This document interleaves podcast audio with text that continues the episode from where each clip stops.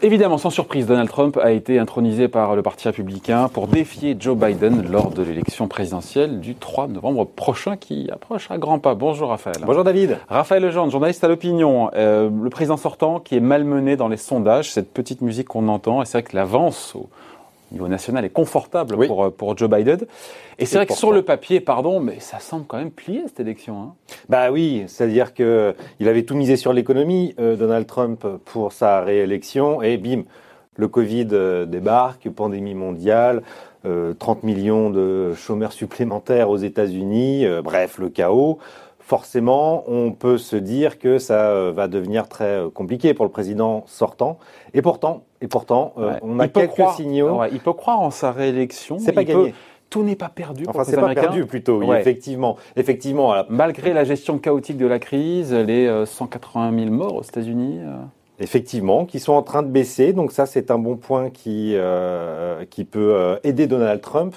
Euh, mais euh, bon, d'abord on peut poser le décor. Euh, on a quand même 10 points d'écart pour l'instant entre Joe Biden et, et Donald Trump. On est à peu près à 52, un peu plus 50% pour le euh, pour Joe Biden, le démocrate, et euh, un peu au-dessus de 40%, 43% pour, euh, pour Donald Trump. attention, c'était à peu près l'écart entre Hillary Clinton et Donald Trump il y a quatre ans, au même moment. Hein, trois mois avant l'élection, Hillary Clinton était 10 points devant le, le président. Et pour vous, les sondages, donc, parce que c'est un papier à lire aujourd'hui, dans le, effectivement, dans l'opinion, sur les cinq raisons pour Trump d'y croire. Et donc, pour vous, la première raison, c'est que les sondages ne reflètent pas totalement pas toujours, effectivement. Alors, ça, on n'y voit pas encore très clair. Mais il y a quatre ans, la surprise Trump a été euh, euh, aussi le fait euh, une certaine honte des électeurs à l'époque pour se déclarer votants républicains pro-Trump. donc on ne sait pas, c'est sûrement moins vrai aujourd'hui, après quatre ans d'exercice du pouvoir, mais on a du mal un peu à mesurer la puissance de l'électorat Trump. Ce qu'on sait par contre, c'est que ceux qui se déclarent euh, euh, pro-Trump sont bien plus nombreux que chez les, républicains. Que euh, les pro-Biden chez les démocrates. Joe Biden, c'est quand même un, candidat qui a 77 ans, qui aura 78 ans après, après l'élection. Slow Joe, comme l'appelle comme l'appelle Donald Trump.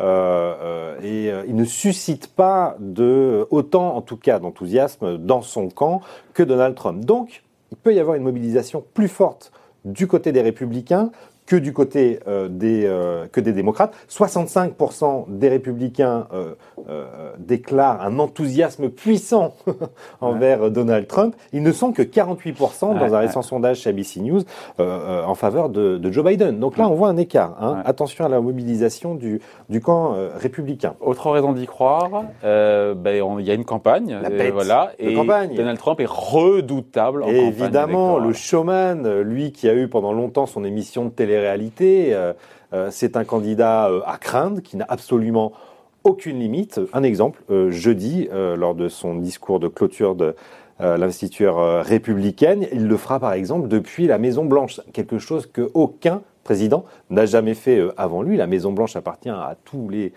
citoyens américains. Eh bien lui, ce sera le symbole de j'y suis, j'y reste. il y a le showman évidemment, il y a la puissance financière euh, de l'empire Trump qui vient euh, aussi derrière.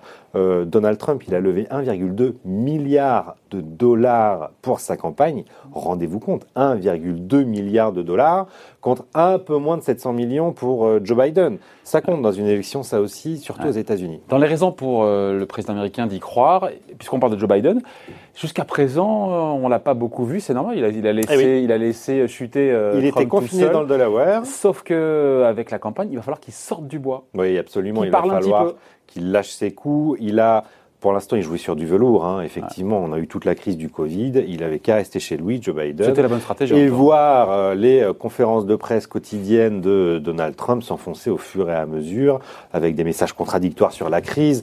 Euh, une crise qui, objectivement et manifestement, a été mal gérée du côté américain. On voit les chiffres, les chiffres terribles aujourd'hui du nombre de morts par Covid aux, aux États-Unis. mais cette courbe est en train de s'inverser et euh, les Américains attendent quand même de voir leur candidat. Il va devoir descendre dans l'arène, c'est une évidence. Euh, et là, il arrive avec malheureusement quelques casseroles euh, quand même Joe Biden. un, une accusation de viol contre lui, dont il va falloir qu'il s'explique.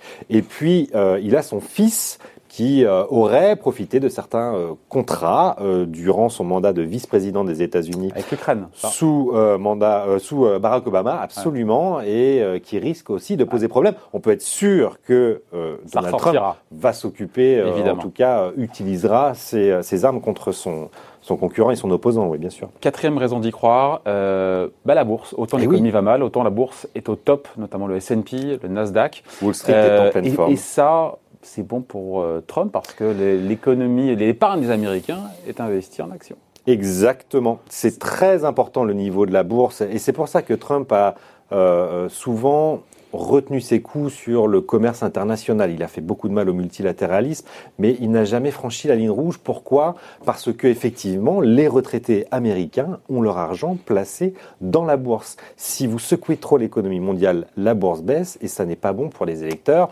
Euh, par exemple, la Floride, qui est un des swing states les plus importants pour une élection américaine, où il y a énormément de retraités. Euh, donc, euh, dans l'Iowa, c'est très bien de dire America First. En Floride, on aime bien entendre un discours quand même euh, qui soit porteur pour la croissance mondiale. Or, qu'est-ce qu'on voit? C'est que la bourse, effectivement, le S&P porté par les valeurs de la tech, notamment Apple, se porte fort, voilà, formidablement bien. 2000 milliards de capitalisation euh, pour Apple. Ça, c'est autant que le CAC 40. Hein. voilà, ça ne reflète absolument plus l'état de l'économie réelle. Euh, pourquoi? Parce que les valeurs de la tech, effectivement, ont pris une place absolument colossale sur, euh, euh, sur la, cotation américaine.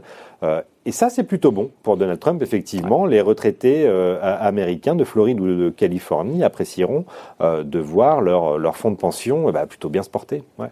Dernière raison pour le président américain d'y croire. le vaccin. On, voit cette communication autour du vaccin, les commandes, les milliards qui valsent pour les, pour les laboratoires. Une dizaine de milliards d'euros investis par, effectivement, hein, par le, le, gouvernement américain pour, essayer d'avoir ce vaccin le plus vite possible. On a vu la course diplomatique aussi à celui qui sortirait le premier le vaccin. Poutine euh, euh, la semaine dernière ou il y a 15 jours. Euh, et là, peut-être Donald Trump laisse espérer mm. un vaccin avant le 3 novembre. si les États-Unis arrivaient à sortir ce vaccin d'ici le 3 novembre, ça serait effectivement un point positif pour Donald Trump, extrêmement rassurant pour, euh, pour les citoyens et qui pourrait jouer effectivement en faveur du président sortant. Voilà, donc tout ça mis bout à bout, c'est des c'est un peu sous le radar, hein. c'est des signaux faibles, euh, tout ça. Mais oui, on dit pas que c'est gagné pour tout le président ça mis bout à bout fait que euh, effectivement le match n'est pas plié et on a encore on a encore des semaines passionnantes devant nous en ce qui concerne l'élection américaine. Ça sera haletant évidemment. On se retrouve, on sera demain ensemble euh, Raphaël. On sera, on vous l'a dit, Ecorama notamment et Boursorama euh, au MEDEF, à la REF, la renaissance des entreprises euh, de France. Absolument. Pour interviewer ensemble notre ministre de l'économie, Bruno Le Maire. Bruno Le Maire. Donc on se voit demain. Merci. Rendez-vous demain. Merci Raphaël. Bye. Au revoir.